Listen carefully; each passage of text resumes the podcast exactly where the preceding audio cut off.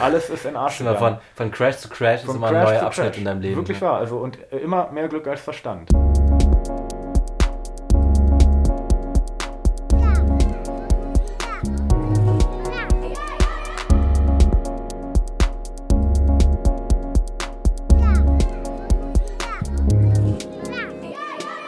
Hey, Tag, Robert hier, ne?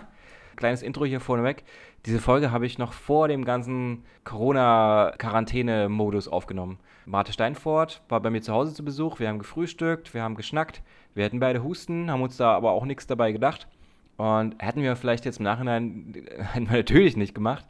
Und, ähm, aber trotzdem ist es hier fertig und es ist jetzt hier ein kleiner, kleiner Blick in eine in eine andere Welt, in äh, eine Vergangenheit ohne Corona. Und ja, ich hoffe, ich wünsche dir viel Spaß damit und ähm, los geht's.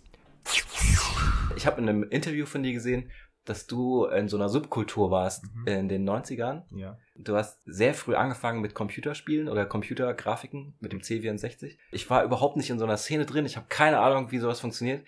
Du meintest, du bist in einer Demo-Szene gewesen namens Animal Minds. Ja. Und mich interessiert es gerade, wie alt warst du da? wie, wie bist du darauf gekommen? Und äh, warst du so einer, der so eine LAN-Party geschmissen hat ja. und dann ganz viele Leute eingeladen hat? Oder wie, wie kamst du darauf? Genau, damals war es ja so, da gab es ja noch kein Internet und ich hatte halt so wie viele ähm, C64, wo man halt so drauf gedaddelt hat und so weiter. Und es gab dann halt immer diese Computerzeitungen, die man sich am Kiosk angucken konnte. Happy Computer zum Beispiel war eine, falls das noch Leute kennen. Und es gab ein Ding, das war Computerflohmarkt hieß das. Das war halt so eine Kleinanzeigen äh, Zeitung. Ah. Und da gab's halt, dann konntest du halt Computer, alte, alte Computer kaufen oder deine alten Computer verkaufen oder was auch immer so Handel. Und da gab's dann halt eine Sparte Diverses oder so. Und da haben halt Leute sich dann halt ausgetauscht ähm, und haben halt tatsächlich ähm, sich unterhalten quasi, ja. Und dann konntest du einfach zum Kiosk gehen, hast dir die Zeitung gekauft für zwei Euro oder so. Und dann äh, kannst du dir halt einfach diese Spalte durchlesen, wo Leute irgendwie was geschrieben haben, immer zu irgendwelchen Computerthemen. Mhm. Also wie so ein Forum quasi. Mhm.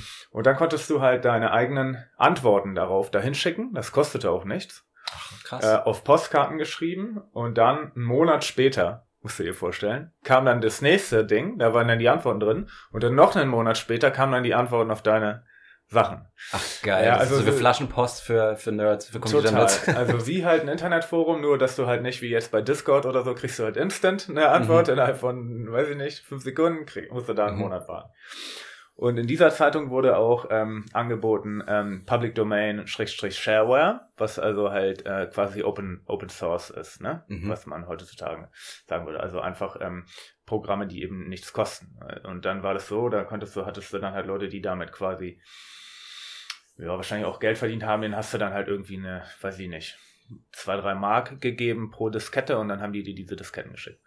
Und ähm, der eine von denen ähm, hatte halt dann ähm, da annonciert in dieser Zeitung und dann hast du es so funktioniert, dann hast du da hingeschrieben, dann hat der dir eine Liste geschickt, alles per Post, ne? Mhm. Äh, mit halt den ganzen Sachen, die er da halt hatte auf Disketten. Und dann war da halt ähm, irgendwas, weiß ich nicht, Texteditor oder irgendein Spiel oder irgendwelche Sachen halt, die man sich jetzt heutzutage natürlich aus dem Internet runterlädt einfach.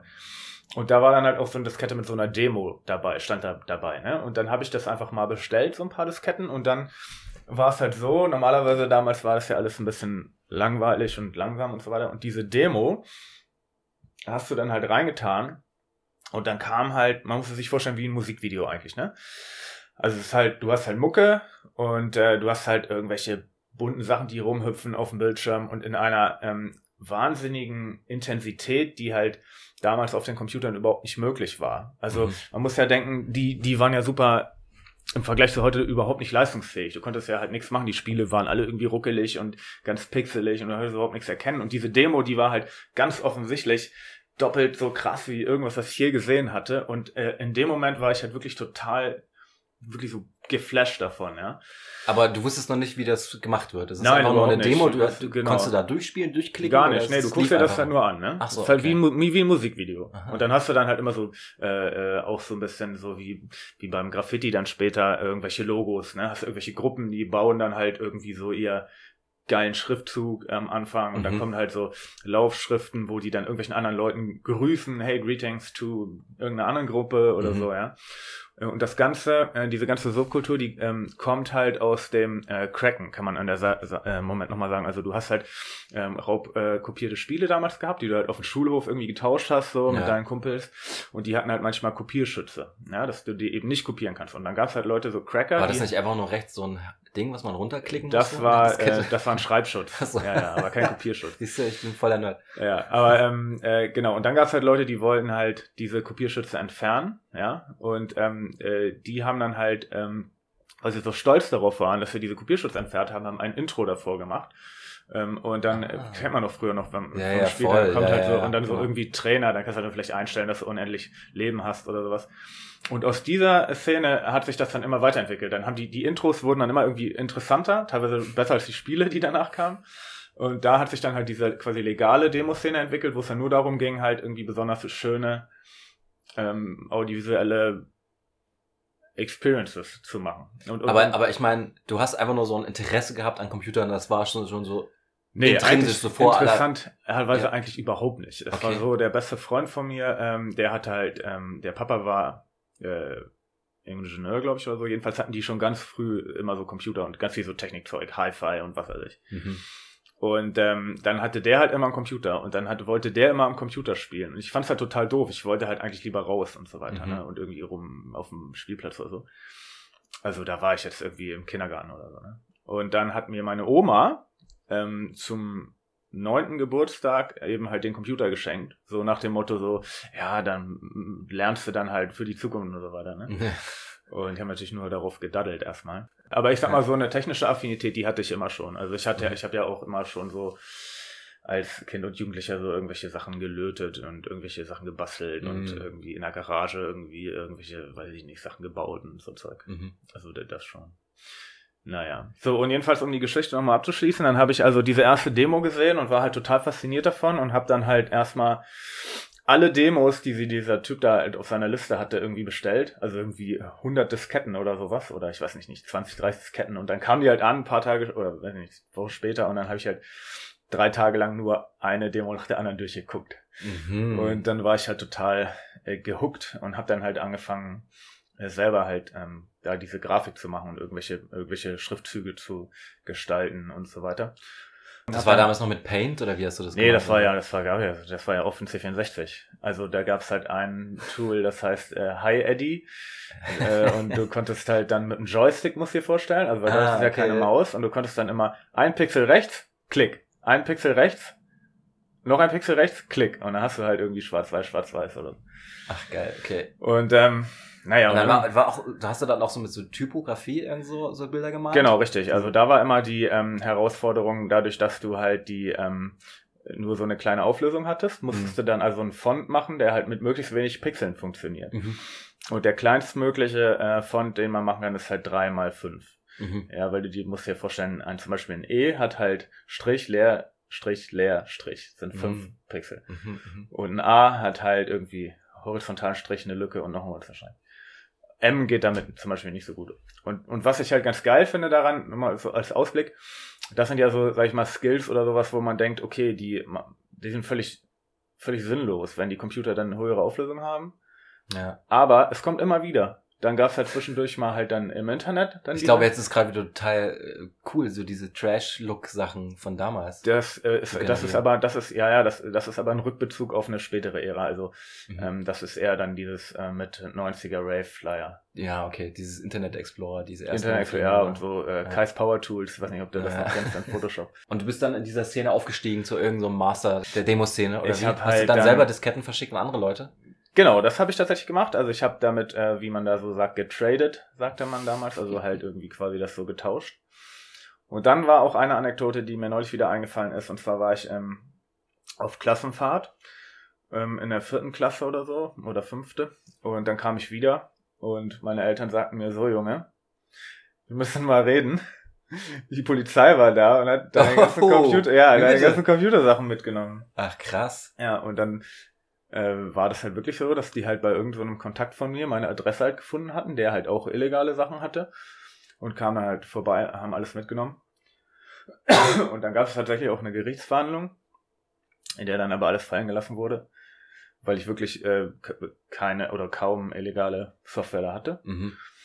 Und ähm, ja, naja, aber im Grunde genommen. Äh, was, was für illegale Sachen waren das denn dann? Ja, irgendwelche brutale Spiele, oder? Nee, gar nicht. Einfach irgendwelche Spiele, die halt nicht gekauft waren. Ach so, okay. Sondern halt nur raubkopiert. Krass, das damals ist schon so. Ja, ja, damals okay. in den 80ern, ne? Ja. Und ähm, ja, ist natürlich reine Schikane, ne? Also wie lächerlich ist denn das? Die wussten ja, wie alt ich bin. Mhm. Also wie kann man sowas als Polizei durchziehen, ne? Ja. Naja, vielleicht bist du ein hochbegabter Nerd, der irgendwie die nein, Deutsche nein. Bundesbank irgendwann nein, ausrauben kann. Ja, ja, ja, stimmt. Gut, damals gab es ja diesen BTX-Hack und alles. Ja. Nee, genau. Und dann habe ich halt äh, irgendwann halt äh, durch diese ganzen Hin- und Her schicken, bin ich dann halt Teil von so einer Gruppe, wo du sagtest, Animal Mine ähm, geworden. Und dann haben wir halt immer zusammen halt so Demos gemacht.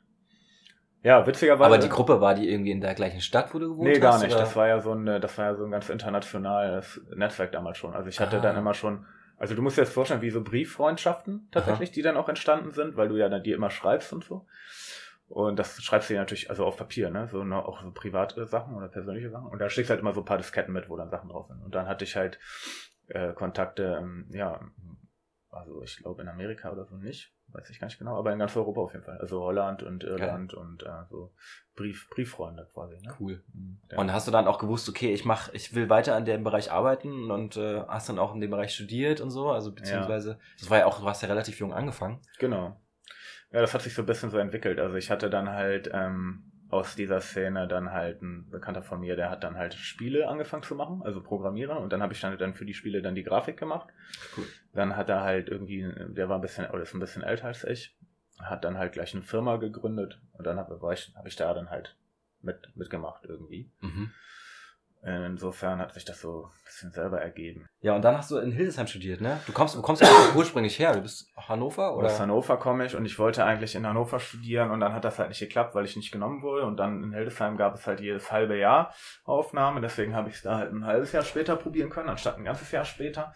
Und die Motivation halt in der Gegend zu bleiben war halt, dass ich halt da meine Freundin hatte in, ähm, bei Hannover und ähm, das war natürlich total bescheuert, weil als ich angefangen habe zu studieren, dann waren wir natürlich schon nicht mehr zusammen. Ne? Ja, also ich hätte klar. halt einfach nach, ich sag mal so Hamburg gehen können oder, oder Berlin. Aber irgendwie war das halt nicht. Ist wirklich dieses Horizont-Ding. Also ganz mhm. interessant. Das war einfach noch nicht bei mir, äh, stand nicht auf dem Plan oder mhm. so. Ne? Und ich muss auch sagen, äh, Hildesheim im, im Nachhinein war auch, glaube ich, für mich eine gute Hochschule, weil die ist halt ähm, ist eine Fachhochschule und die kommt halt aus irgendeiner staatlichen, äh, weiß ich nicht, Kunstakademie oder was auch immer das vorher war. Und die ist halt super verschult. Ne? Also die mhm. sagen dir wirklich so, jetzt setz dich hin und dann machst du Schraffuren. Und guck mal, so funktioniert das mit Druck und so. Also wirklich sehr, sehr didaktisch. Und ähm, das ähm, war für mich gut, weil ich halt damals halt interessanterweise, obwohl ich ja dann mich schon so lange mit dem Thema befasst hatte, nicht so ein Ziel hatte auf so eine Art, dass ich so sagte, so komm, jetzt komme ich, also wie viele Leute Anfang 20 so sind, so ich weiß alles besser und ähm, äh, ich weiß genau, was ich will und ich mache das mir jetzt als egal, was die Leute mir sagen. Ich war mehr so, ja, was soll ich jetzt machen? So. Ja, ja, klar. Ich habe aber auch echt Pech gehabt, weil halt in dem Zeitpunkt, wo ich ankam, waren halt gerade so eine äh, Phase, wo die ganzen Profs alle super alt waren und alle so mhm. total. Ist original, ist kein Witz. In den ersten zwei Semestern sind zwei Profs gestorben. Einer davon okay. ist vor der Klasse tot umgefallen. Nein. Ja. Wie, äh, da warst du drin? Nee, da war ich nicht, aber das war. Ach du Scheiße. Ja, krass, richtig krass. Wow. Ja. Und ähm, naja, aber so war es halt. Und dann halt, als ich dann aufhörte, dort zu studieren, also als ich fertig war, da kamen dann langsam so die neuen Profs und dann hat man da so gemerkt, da gibt es so ein bisschen so mehr neuen Drive und so. Mhm. Und ich, ich kann mir vorstellen, dass die Hochschule, äh, als ich, äh, jetzt heutzutage gar nicht, gar nicht so schlecht ist oder so, aber als ich da war, da war wirklich tote Hose, ne? Mhm. Aber das Gute daran war, das hat mich halt motiviert, da wieder wegzukommen. Also weil ich, weil wie gesagt, ich hatte ja meine Freundin dann halt nicht mehr. Mhm und hatte eigentlich überhaupt gar keinen Grund in Hildesheim zu sein. Und Hildesheim ja. hat mich halt mega angekotzt. Es war halt einfach, ist, oder ist halt einfach eine, also voll die, also unfassbar hässlich. Mhm. Ja, weil im Zweiten Weltkrieg halt alles verbombt wurde. Die haben halt noch so einen ganz kleinen Teil Altstadt. Und wenn man sich vorstellt, wie das mal ausgesehen haben muss, muss es unfassbar schön gewesen sein. Mhm. Aber, äh, halt nicht mehr. Und dann halt, ja, also es ist, es ist nicht geil in Hildesheim. Und das, da, dann hatte ich halt total die Motivation, da wegzukommen. Und dann habe ich, ähm, ja, halt alles, was ich irgendwie konnte vom Studium her angenommen, um da nicht sein zu müssen. Dann hatte ich halt in Hamburg Praktikum gemacht. Ich glaube, es ist immer gut, wenn man irgendwo studiert, wo es nicht schön ist, weil dann kann man sich aufs Studium konzentrieren und ja, wirklich ja. Arbeit machen. Das Witzige war, dass eigentlich da trotzdem das Gegenteil der Fall ist. Also, weil ähm, in, sag ich mal, Berlin oder Hamburg, da kannst du dich natürlich so ins Partyleben verlieren. Ja, ey, du, da macht man nichts mehr fürs Studium. Genau, aber in Hildesheim war es dann so, dann hast du immer das Gefühl, oh, hier geht ja nie was. Und dann, wenn man mal ist, gehst du auf jeden Fall hin und dann ist aber doch irgendwie jeden Tag irgendwas. Ja, wir hatten in Wismar halt auch, das ist ja auch eine Kleinstadt mit 35.000 Einwohnern Ja, oder genau. so. Da gibt's halt irgendwie ein Café Ja, genau. und ähm, vielleicht eine Bar, wo man abends hingehen kann. Und deswegen macht man halt coole Home-Partys. Ja, ne? genau, genau. Das war Da gab es irgendwie die krassesten Motto-Partys ever. Naja, nee, das war schon cool, aber ich, äh, das ist witzig, war halt, äh, da gibt's halt äh, einen so einen Laden, Lösecke heißt der, und ähm, da gehen halt immer alle hin und so, und dann habe ich mich mal mit so milder Kommilitonen unterhalten. Und sie meinte dann zu mir eigentlich so, und bist du öfters hier so? Was natürlich erstmal witzig ist, weil das halt so ein Klischee-Ding ist. Und dann dachte ich mir auch so, ja, wo soll ich sein? Irgendwie gibt es nur den einen Laden. Wenn er auf der Parkbank drüben ist, noch, da geht noch was. Aber ich finde es irgendwie lustig, weil in so kleinen Städten, weil jetzt zum Beispiel habe ich halt wieder einen Lehrauftrag in Wismar und ich bin da wieder und ich sehe, dass die Städte die gleichen Probleme haben, wie ich damals hatte. So, Ich bin dann auch nach zwei Jahren da weg, weil ich dachte ja, so, Ja. Mega boring hier und so. Ähm, wenn jetzt hier ein bisschen was gehen würde, würde man da vielleicht noch bleiben. Aber irgendwie in Hamburg war es dann anders. Also es war gut, aber Ja. es war viel anonymer. Ja, ja. Und ich habe mich wieder so ein bisschen zurückgesehen zu der alten Zeit in der Kleinstadt, Ja, wo man halt auf der Straße jeden treffen konnte und einfach so, hey, was geht denn heute Abend bei dir und so. ah, ja, ja. Und so in einer Großstadt ist es so nach dem Kurs, gehen alle ihre Wege Ah, ja, okay. und dann war es das so. Verstehe. Also man hat, glaube ich, noch so ein bisschen mehr Zusammenhalt mit in so eine kleineren Städten generieren können. Ja, wie gesagt, äh, rückblickend war das für mich, glaube ich, in dem Moment auch genau die richtige, Ja. richtige. Wie lange warst du denn dann da? Hast du ja, zu Ende ja, also Im Grunde genommen halt, äh, war ich da irgendwie drei Semester, ne? Okay. Also weil, weil halt, ich war halt dann äh, äh, äh, drei Semester da, dann war ich in Hamburg im Praktikum ein Ah, Semester. okay, cool. Dann und ja, und danach bin ich ja nach Madrid gegangen zum äh, Austausch und war Das war so eine Fine Arts Academy, ne? Genau, genau, genau. Aber ich bin da eigentlich nur hingegangen, weil das irgendwie, fand ich, die interessanteste Stadt war, die wir da in diesem Austauschprogramm hatten. Ja. Und ähm, da bin ich dann halt ja auch so ein bisschen hängen geblieben. Also da war ich ja, ähm, wollte ich eigentlich ein, ein Semester studieren und war dann ja dann drei Jahre in Madrid. Mhm. Ne, hatte halt da irgendwie eine Freundin und hab da gewohnt, hab da halt auch einen Job gehabt. Und äh, genau. Und dann bin ich eigentlich nur zurückgekommen, weil ich halt mein Diplom noch fertig machen wollte. Was hast du denn als Diplom gemacht? Ein Musikvideo.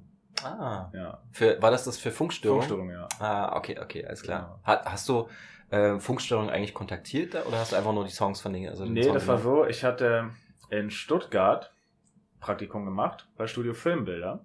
Ach nein. Ja, ja. Ach so, Thomas, ach, krass. Thomas Meyer-Hermann. Letzte Woche mit Thomas Meyer-Hermann einen Ach. Podcast aufgenommen. Ach, wie geil ist Ja. das denn? ja, hat er nicht von mir erzählt, offenbar. nee, hat er ist nicht, hat er nicht. Hätte ich immer fragen können, Ja, Mensch. fragen. gut. Naja, aber gut, ich war ja auch nur Praktikant, ne? Ich bin immer noch ein bisschen. Ich hatte damals. Bist immer noch ein bisschen sauer auf den. Pass ne? mal auf, ich hab, ich hab, ich hab, es gibt dieses Tom und das Erdbeermarmeladenbrot mit Honig. Ja, ja. Und die haben, wurde mit Flash produziert. Und das ist, weil ich damals gesagt habe, hey, mach das doch mit Flash. Ach so. Und unter, unter anderem. Und er hat gesagt, so, ja, mach doch mal einen Test einfach und dann gucken wir, wie das ist. Dann habe ich halt den aller, allerersten Tom animiert in Flash. Und dann haben sie es in Flash gemacht. Und ich habe nie irgendwelche Credits dafür gekriegt. Oha, das muss man ja jetzt direkt mal ankreiden, ne? Ich finde schon. Thomas, hier, wenn du das hörst. Ich finde, äh, ehrlich gesagt schon. Martin Steinfurt, Ein bisschen, ein bisschen. Also ohne es aber, ähm, weil ich, was ich, sagen wir mal so, daraus gelernt habe und was ich auch so mache, ist, dass ich immer allen Credits gebe. Mhm. Weil das ist halt eine Sache, finde ich, es ist ja echt eine Branche, wo die Leute nicht sind, weil sie halt irgendwie Millionäre werden wollen. Wo auch leider keiner Also, Millionär wird. also wenn, wenn ihr bei Seesucht ähm, einen Job habt, dann schreibt ihr alle in die Credits rein. Nicht immer bei Seelsucht, das ist halt Ja. die Sache. Ich hatte da halt auch immer äh, die Diskussion mit den Leuten. Ne? Also die Mhm. Producer sagen dann, nein, wir können das nicht machen, dann irgendwie Mhm. äh, werben uns äh, die äh, Konkurrenz, wirbt uns die guten Leute ab und so weiter. Mhm. Aber ich bin ähm, da anderer Meinung. Ich glaube halt, dass äh, wenn du halt deine Leute wertschätzt, und das ist ja ein Zeichen, dass du sie wertschätzt, und wenn sie dann ein Angebot von wem anders kriegen, werden sie es ablehnen, weil sie wissen, hier bin ich Auf richtig Fall. aufgehoben. Ja, ja. Und deswegen, also es kostet kein Geld, es kostet kaum Mühe, es ist alles, was die Leute wollen. Mhm. Und es macht die Leute happy und das ist halt total wichtig. Mhm. Auch so den Namen falsch schreiben oder sowas ist auch total uncool. Mhm. Also da muss man, das finde ich wirklich, das ist eine Sache, da muss man drauf achten und dann ist alles geil und ich kann das, finde das halt schade, wenn das halt nicht passiert. Also ohne das jetzt so kritisieren zu wollen, aber ich muss auch dazu sagen, ähm, um das mal so ein bisschen zu relativieren, ich war jetzt nicht der motivierteste Praktikant. Wahrscheinlich warst du nie, da warst immer in Madrid bei deiner Freundin. Ich kann du- mir vorstellen, dass der Thomas sicherlich auch äh, vielleicht sich an Geschichten erinnert, die er nicht so geil fand. Wie muss er, das, muss, er dann beim nächsten Podcast erzählen. Ja, genau. Ja. Ähm, Ja, gut, aber lu- jedenfalls. Lust, aber lustig, dass du jetzt quasi, ähm, ich glaube, die letzten zwei Podcasts waren mit Gil Alkabetz und Thomas Meyer Hermann. ja, ja. Und es ging viel um die Stuttgarter Kunstakademie und die Mhm. Filmakademie, wie die ja gegründet Ja, wurde klar, und ja. Filmbilder, was Ja. dann. Und das war ja eigentlich so das Epizentrum von allem. Voll, Weil wenn ja. du da jetzt auch warst, Ja. wie, wie viele Leute bei der Filmakademie Ja, und ich war haben, die heute was zusammen, machen. und ich war zusammen, ja, ja, klar, klar, die AK sowieso, ne? Ja. Ja. Und ich weiß nicht, ob du kennst du die Nina Jurisch? Die ist jetzt Professorin Nee. in Köln. Ah, Äh, okay. mit der habe ich da halt zusammen Praktikum gemacht, die habe ich da kennengelernt. Ach so, ja, krass. Ich kann, ich kann den Professor, äh, der vorher da war in Köln, das war Raymond Krumme. Mhm, Der ja, hat den kenne ich nicht. relativ viele Kurzfilme gemacht. Aber jedenfalls hatten wir ja gesprochen, ähm, wir hatten ja ge gesagt, ähm, wie war denn das nochmal, die Überleitung? Du bist da im Praktikum gewesen, ähm, Madrid und so. Funk Funkstörung war man noch? Ach genau, Funkstörung, das war Ja, die Sache. Jetzt pass auf. Und jetzt habe ich dann, war ich also in Stuttgart, ja, und habe dann über eine Freundin, die Andrea Roggon, die übrigens ähm, an der AK dann Doc-Film studiert hat und jetzt voll die krasse Dokumentarfilmerin ist, Mhm. über die habe ich einen, den Ferdi kennengelernt, Architekt, und der war Schüler beim Henrik Mauler von Zeitgeist. Aber damals gab es Zeitgeist noch nicht, oder beziehungsweise ganz am Anfang. Ah. Und Henrik kannte den äh, Michael Facke von Funkstörung und hat mich mit dem connected. Ach cool. Ja, okay. cool, ja. ja. Ja, ich weiß auch noch damals, als ich studiert habe, war Funkstörung ähm, diesen ganzen Videos voll der Hammer. Voll. haben Bei uns im Atelier so Screenings gemacht und so. Genau. Und das erste äh, Video war, da, war von dem Matt Pike, der jetzt halt Mhm. Universal Everything macht, schon auch schon seit tausend Jahren, der damals bei Designers Republic war. Und Mhm. Designers Republic, ne? Ian Anderson, das ist ja damals halt so super krass die Studio gewesen. Die hatten ja für Wipeout dieses ganze UI gemacht und so weiter. Das ähm, Für was? Für. Wipeout auf PlayStation, dieses Rennspiel. Ah, okay. Mhm. Ja, das war halt damals so total stilprägend. Dieses Designers Mhm. Republic war halt so. Krass. Ja, das ist eine andere Generation für mich. Kann ich mich, kann ich mich nicht aus. Ja, das war halt so, so Ende 90er, Mitte Ende 90er. Ah ja, okay. Das finde ich auch immer wieder interessant zu beobachten, wenn du halt so, ähm, sag ich mal, stilprägende Studios hast, wie kurz eigentlich diese Phase ist, die die dann halt ähm, definieren. Ne? Also du bist halt immer so, ähm, vielleicht mal so ein paar Jahre, bist du so der heiße Scheiß. Es kommt darauf an, wie sie sich weiterentwickeln oder ob sie Lust haben, sich weiterentwickeln zu lassen von außen. Ne? Na, ich glaube schon, dass das, äh, das ist ein bisschen unabhängig davon, weil dann kommt halt der nächste heiße Scheiß. Mhm. Und dann gibt's halt manche, die äh, machen dann halt irgendwie was anderes und das gibt's nicht mehr. Und manche machen genau wie du sagst den nächsten Evolutionsstep, äh, Step. Aber sind, glaube ich, dann nötigenfalls ein bisschen, auch vielleicht ein bisschen irgendwie langweiliger oder sowas. Ne? Also immer, Mhm. wenn es so ein bisschen sich so professionalisiert, wird es ja meistens auch so ein bisschen glatter und irgendwie austauschbarer. Ja, ja. Ich glaube auch, je, je länger man was macht vielleicht, ne, was immer wieder gleich ist und immer wieder, ja, keine Ahnung, je länger du ein Programm vielleicht kennst, wie Ja. Cinema oder so, desto mehr hast du das Gefühl, da kommt nichts Neues bei rum. Oder vielleicht muss man mal komplett nochmal mit Links arbeiten oder mal ja, irgendwie das ist ein Jahr gut. Pause machen und mal, Links arbeiten ist eine gute weißt du, Sache. mal komplett was anderes machen. Ja, Weil sonst hat man sich so festgefahren auch, ne? ja kann, kann sein, ja. Also ich meine, klar, es gibt viele Künstler, die ihr ganzes Leben lang denselben Kram machen, aber das machen die ja auch aus so einer gewissen emotionalen äh, Intuition. Bei dem Aber- Thema, es ähm, erinnert mich an eine Sache, wo ich oft drüber nachgedacht habe. Ist, ist es eine gute Idee zu studieren oder sollte man lieber autodidaktisch rangehen? Ich glaube, autodidaktisch ist immer besser, ne? Aber das ist ja im Endeffekt. Naja, ich sag mal so, ja, weil ich glaube halt, also gut, mittlerweile hatten wir schon gesagt, hat sich das auch echt geändert wegen dieser ganzen Ressourcen, die man im Internet hat, die ganzen Tutorials Ja. und so weiter. Aber ich glaube halt dafür, wo halt die Universität oder eine Fachhochschule oder ein Studium gut ist, ist, dass man halt eine eigene Sprache entwickelt und halt eine eigene Ja, Methodik äh, ja. äh, entwickelt. Und das ist halt was, was ich total schade finde, dass das halt natürlich jetzt in diesem Zuge der ja, dass jetzt Bachelor und Master gibt, alles wird so gestrafft, alles wird so kürzer, da hast du die Zeit nicht dafür eigentlich. Und Genau. das ist eigentlich, wofür es gut ist. Du musst nicht im Studium irgendwie After Effects lernen, weil wenn du fertig bist mit dem Studium, kommt das nächste Programm. Mhm. Ähm, das ist egal, das kannst du dir selber aneignen. Aber wie du einen Gestaltungsprozess durchlebst, ist essentiell wichtig, das zu lernen, um eben nicht in die Situation zu kommen, die du beschreibst, dass man immer sich wiederholt. Weil wenn ich jetzt halt irgendwie drei Tutorials gucke, dann kann ich halt die drei Tutorials und das war's. Mhm. Aber ich habe keine wirkliche, ähm, keinen wirklichen Prozess, gestalterischen Prozess gelernt.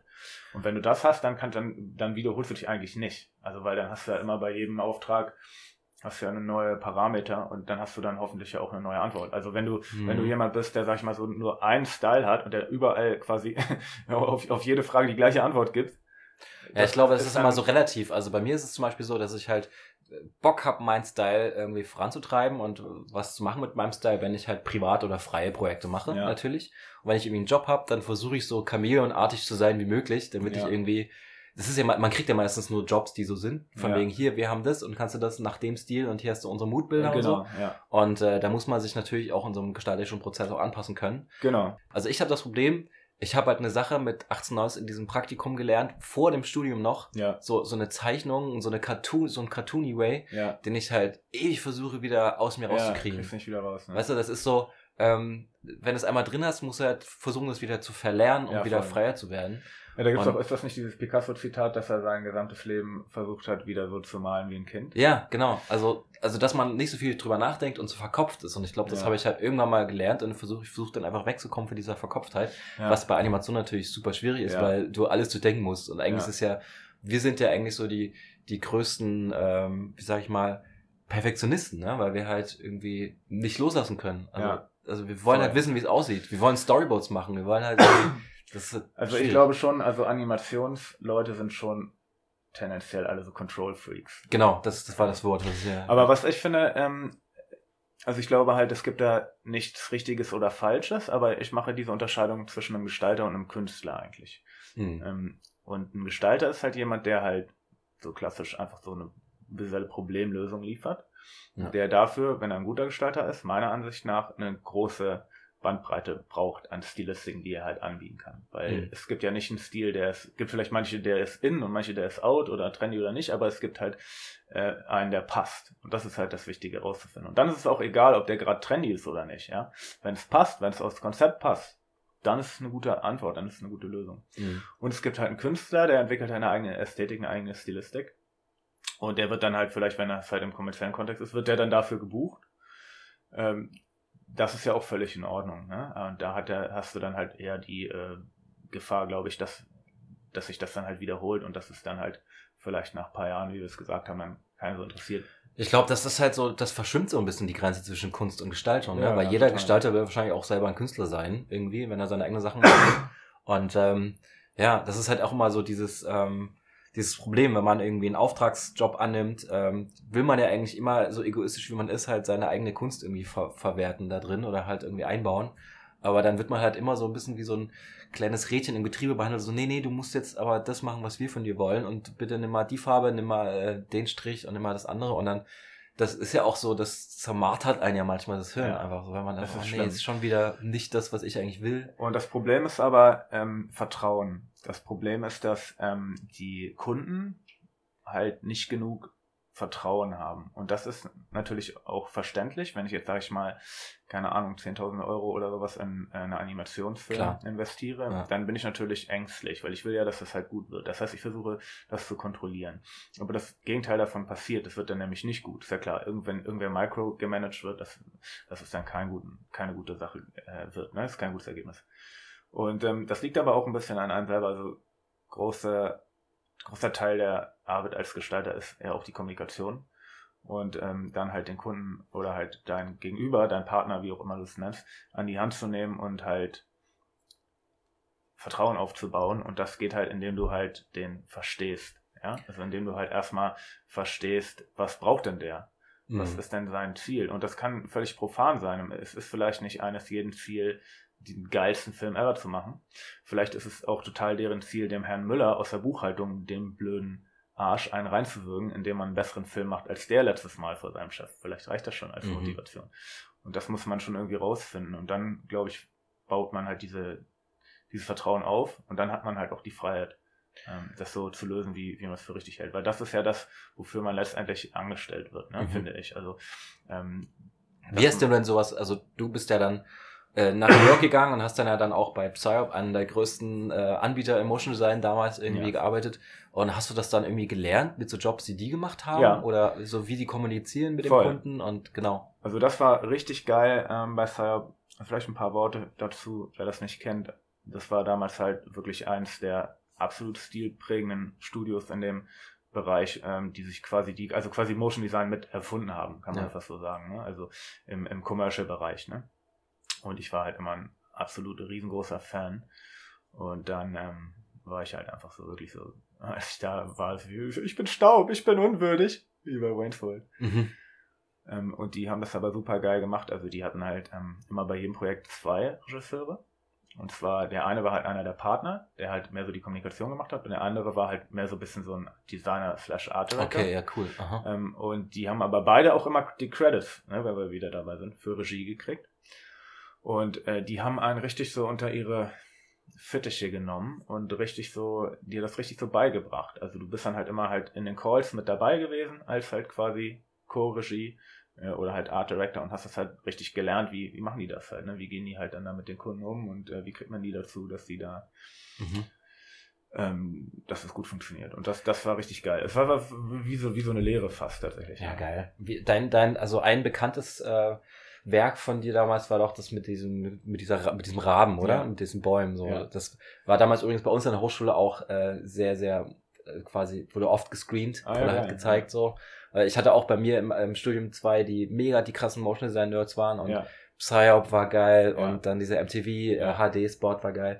Und das war echt stilprägend irgendwie damals. Okay. Und, ähm, und war das dann schon so dein erstes Art Director Projekt? Also hast du das dann mit gedirected oder? Mm, genau, also das, da war ich nicht äh, Director drauf, mhm. sondern äh, Marie Hyen und äh, Markus Spiers, die zwei der Gründer, haben da Regie gemacht und ich habe äh, Design darauf gemacht. Also mhm. nicht nur ich, ähm, auch andere Leute Design noch gemacht, aber ich habe mir halt ähm, relativ am Anfang relativ viele so Konzepte ausgedacht, in diesen ganzen Übergängen und so weiter. Das ist natürlich auch so eine Stilistik, für die Psyop da bekannt war oder ist. Ja.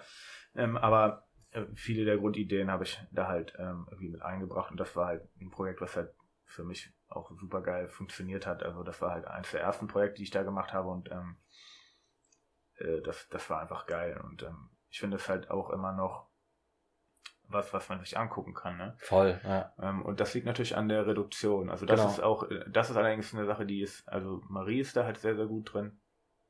Das hätte ich jetzt wahrscheinlich nicht gemacht. Ich hätte wahrscheinlich, ich musste mich immer so ein bisschen selber zügeln. Ich, ich tendiere immer dazu, wahrscheinlich auch rückblickend aus dieser Demo-Szene, wo alles mal blinkt und bunt ist, immer vielleicht so ein bisschen zu viel reinzuknallen, ja. Du machst immer so ein äh, Overkill an, an Ten, Farben und. Tendenziell immer eher Overkill, ja. Okay.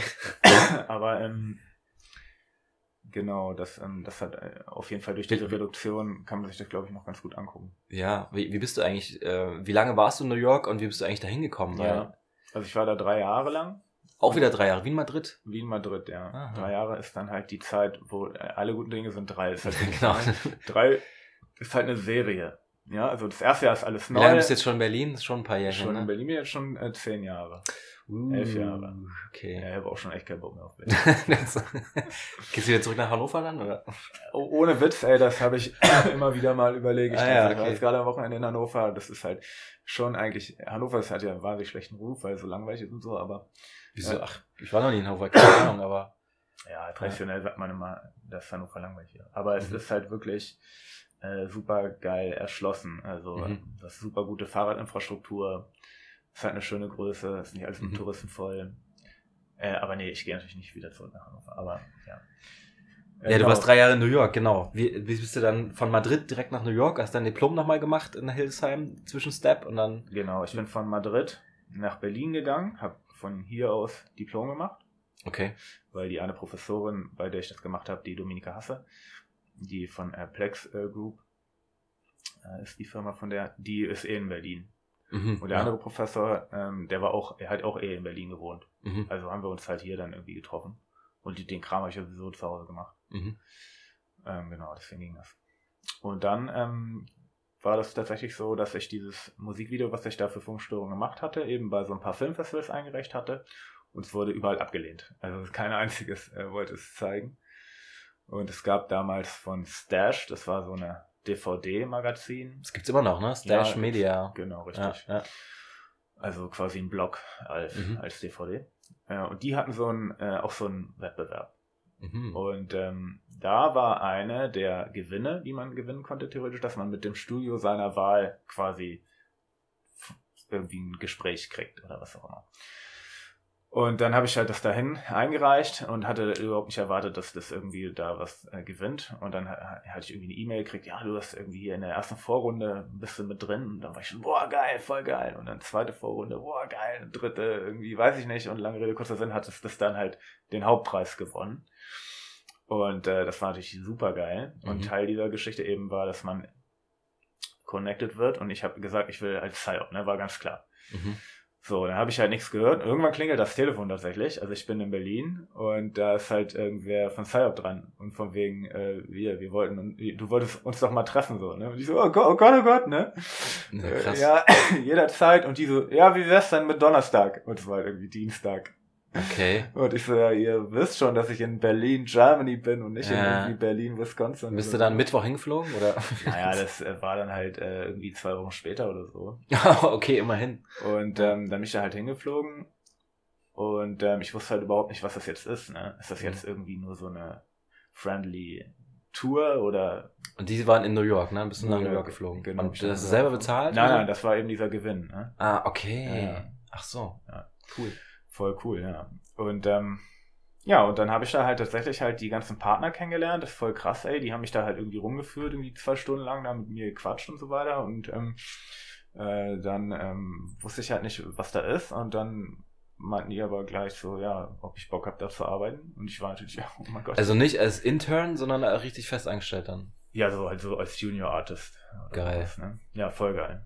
Ja. Voll Boah, geil. da hat Stash aber ganz schön die Finger ausgefahren, wa? Ähm, witzigerweise gab es da noch eine ganz witzige Anekdote danach, und zwar hatten die damals gerade Blacklist ähm, gegrü- gegründet. Blacklist ist diese quasi äh, Re Director Representation Style. Aha. Und ich hatte dann halt ähm, in der gleichen Zeit irgendwie so eine E-Mail gekriegt von irgendeinem so einem Account, irgendwie irgendwas at AOL.com, irgendwas komisches. Und von wegen, ähm, äh, sie wollten noch, hätten irgendwie mal ein Video gesehen und wollten gerne mit mir äh, sprechen oder so. Achso, dann saßt du da im Büro und irgendwie Ja. drei Computer weiter hat jemand die E-Mail an dich Ja, pass auf, und dann habe ich halt irgendwie zurückgeschrieben, ja, mega gerne, voll geil, aber irgendwie, wer, wer seid ihr denn so, weil das so eine kryptische E-Mail war. Und dann kam zurück so, ja, never mind, you already work here. Und Ey, ganz gut vernetzt auf jeden Fall. Tatsächlich so, Ja. dass die äh, mich halt irgendwie parallel selber gefunden haben. Also, Mhm. na gut, weiß man natürlich nicht. Also wärst du so oder so da gelandet, ne? das Das weiß man jetzt damit sagen, ne? alles nicht, aber ähm, Ja, also ich glaube, ja, das ist gut, dass du das bei Stash eingeschickt hast. Das hat ja voll, voll rausgehauen. das hat echt rausgehauen. Und Ja. das ist wirklich äh, teilweise, Ich bin da manchmal bei Stash. Heutzutage bin ich so ein bisschen, oh, muss das jetzt sein? Die haben mich jetzt auch mal angefragt wegen einem Kurzfilm, so habe ich jetzt irgendwie, weiß ich nicht. ja, immer, cool immer alles hinschicken. Ja, alles, eigentlich schon, Immer alles ja. rausballern. Ja. Ja. Ich habe das jetzt ähm, äh, neulich erst ähm, wieder gehört. Na, die schicken das halt intern, da war unser Film noch nicht online, schicken die intern an 500 Leute Ach krass. Und die sehen dann halt unser Film, der noch nicht online ist und dann dachte ich so, boah, das ist mir ein bisschen scary, so. Ich, ich will halt Ah, eigentlich die ah, Online-Premiere haben, weil Ach so. Ja, okay. Und, das ist natürlich also noch was Das System anderes. von denen heute ist ein bisschen anders. Das ist was anderes, ja. Gut, okay, das war ja so. bei mir jetzt nicht irgendwie Ja. ein Kurzfilm. Aber im Prinzip ist es schon mal ganz gut. Ähm, ich hatte mich gerade neulich getroffen mit dem äh, Gabriel Pucciello. Müsste ich nochmal, weiß nicht, ob ich den Namen richtig ausspreche, aber ähm, der ist halt ähm, auch, kommt aus der Animation, aber ist jetzt halt so Künstler und macht voll die krassen Ausstellungen mit so Lasern und Spiegeln und irgendwie so ein Zeug. Und der hat auch ähm, das schon immer so gemacht, aber so nebenbei und hat das Mhm. dann halt zu so einem, auf so einem Wettbewerb hingeschickt Mhm. von ähm, äh, ähm, hier Olympus, glaube ich, oder irgend so eine Kameramarke. Oder, oder HP, genau, Computer. Und das hat er dann halt gewonnen. Und seitdem ist er fett in dieser Artwelt da voll am Start. Und ähm, äh, das lohnt sich immer. Also immer, immer raushauen. Mhm. Ja, auf jeden Fall. Ja, finde ich auch gut. Weil man Weil- weiß ja nie, was sich daraus ergibt, ne? Ja, klar. So eine Sachen halt. Lass in New York, ne? genau. Und, ähm, Unverhofft. und, aber die haben sich dann auch um Wohnung für dich gekümmert? oder Nein, nein, nein. Also das, ähm, ja, ehrlich gesagt doch, stimmt. Am Anfang haben die tatsächlich, weil ich hatte ja noch kein Visum. Mhm. Das war halt total schwierig, dieses Visum zu kriegen. Und dann war ich halt immer nur so ein paar Wochen da und dann wieder zurück. Und da hatten sie mir dann tatsächlich immer so eine Zwischenmiete irgendwie organisiert. Mhm. Ja, genau. Und dann hatte ich aber irgendwann halt das Visum und dann bin ich halt dann da richtig hingezogen quasi. Und hab dann eine eigene Das war so 2005 oder was, oder? Sechs. 2006. Mhm. Ah ja, okay, krass. Ja. Und dann, und dann, ja, hast du da drei Jahre lang irgendwie krasse Sachen gemacht, gearbeitet, viel gelernt, 3D, ja, 2D Ja, ja. und bist dann nach Berlin und hast Seesucht mitgegründet in Berlin.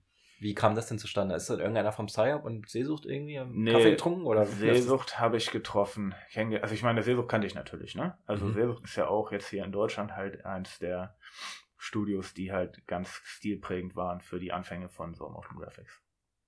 Und ähm, äh, die Arbeiten kannte ich dementsprechend.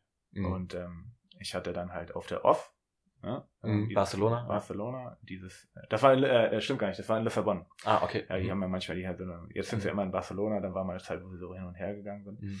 In Lissabon hatte ich äh, gesprochen für Psyop mhm. ah, und okay. ähm, äh, habe die dann da kennengelernt, weil die da halt äh, waren, auch, also als Besucher. Und dann witzigerweise der Matt Lambert, äh, der hat äh, da mit denen so ein Dinner-Date gehabt und dann hat er mich mitgeschleppt der ist ja so der mega krasse Connector, der immer alle zusammenbringt. Ne? Mhm. Und ähm, ja, da habe ich die kennengelernt und dann hatten die mir halt irgendwann eine E-Mail geschrieben von wegen, hey, irgendwie. War das dann Ole Peters? Oder? Genau, Martin Wölke und Ole Peters sind die mhm. Gründer mhm. in Hamburg. Und ähm, Ole ist ja mehr so Regisseur mhm. und Martin ist halt mehr so, sag ich mal, CEO. Und ähm, ist halt auch derjenige, der sich dann eher so um sowas kümmert. Und ähm, mhm. genau, der hat mir halt eine E-Mail geschrieben, ob ich halt ähm, Interesse hätte, äh, da halt mit denen zu arbeiten. Und ich habe gesagt, das finde ich total geil und äh, ich wäre aber jetzt halt da in New York total glücklich und wollte eigentlich ähm, erstmal nicht nach Deutschland zurück. Und wenn, dann würde ich auch gerne nach Berlin und die waren ja in Hamburg, oder sind in Hamburg. Ja. Ja, und dann haben die halt gesagt, boah, okay, das ist ja für uns auch interessant. Wir hatten eh immer schon überlegt, ob wir mal in Berlin ein Office machen oder so. Und dann war ich natürlich, boah, krass, das ist ja jetzt mega die geile Chance. Und ähm, dann kam noch dazu, dass meine Frau ähm, irgendwie deren, dessen ihr Visum lief ab und sie wollte halt das auch nicht verlängern.